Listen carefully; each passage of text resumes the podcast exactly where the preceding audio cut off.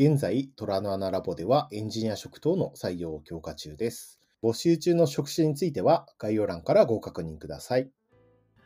トララボ FM80 回です。パーソナリティはトララボエンジニアの奥谷と、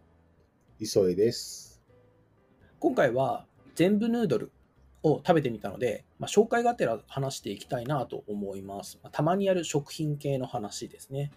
最初に簡単に全部ヌードルを紹介したいと思うんですけど、えー全部ヌードルは株式会社全部ジャパンから販売されている原材料に木エンドウ豆を100%使った麺です。細麺、太麺、いわゆるマカロニ形状のものと、まあ、いろんな形態で商品展開されているものです。で、今回は全部食べ比べセットという少しずついろんな形態のものが入っているセットっていうのを購入してみました。で、概要欄にリンク貼っておくのでよかったら見てみてください。豆の麺っていうところでこうパッとイメージされるのってどんなことがありますかね？はい、そうですね。えっ、と、まあまず自分、この全部ヌードルってやつを全然知らなかったので、まあ、奥谷さんに教えてもらうまで、なんか、全く情報がなかったです。で、まあ、うん豆の麺っていうなんかジャンルだと、なんとなくその春雨とかそういうのが思いついてましたね。うんうんうんうん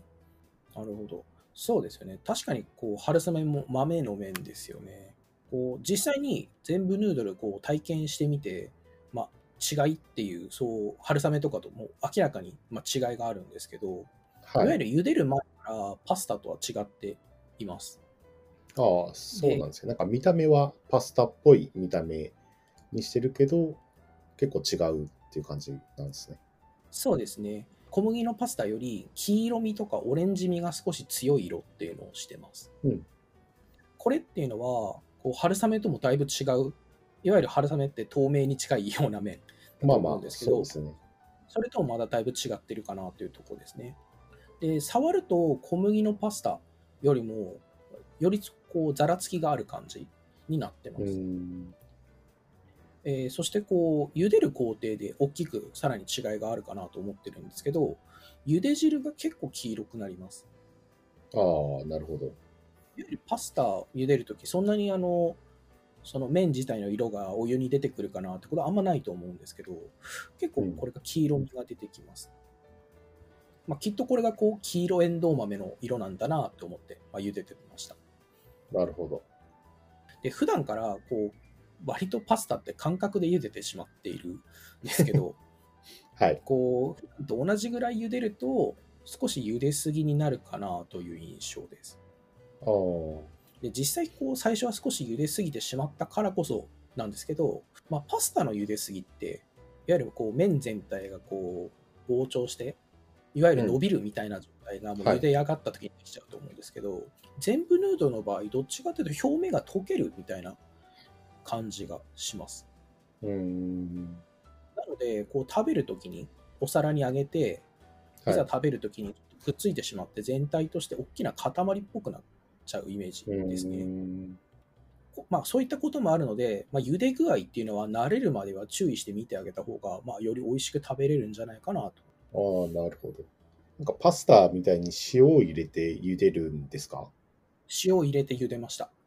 あ、なるほど。じゃあ本当になんか、茹で方自体はパスタと同じ感じでっていう感じなんですね。そうですね。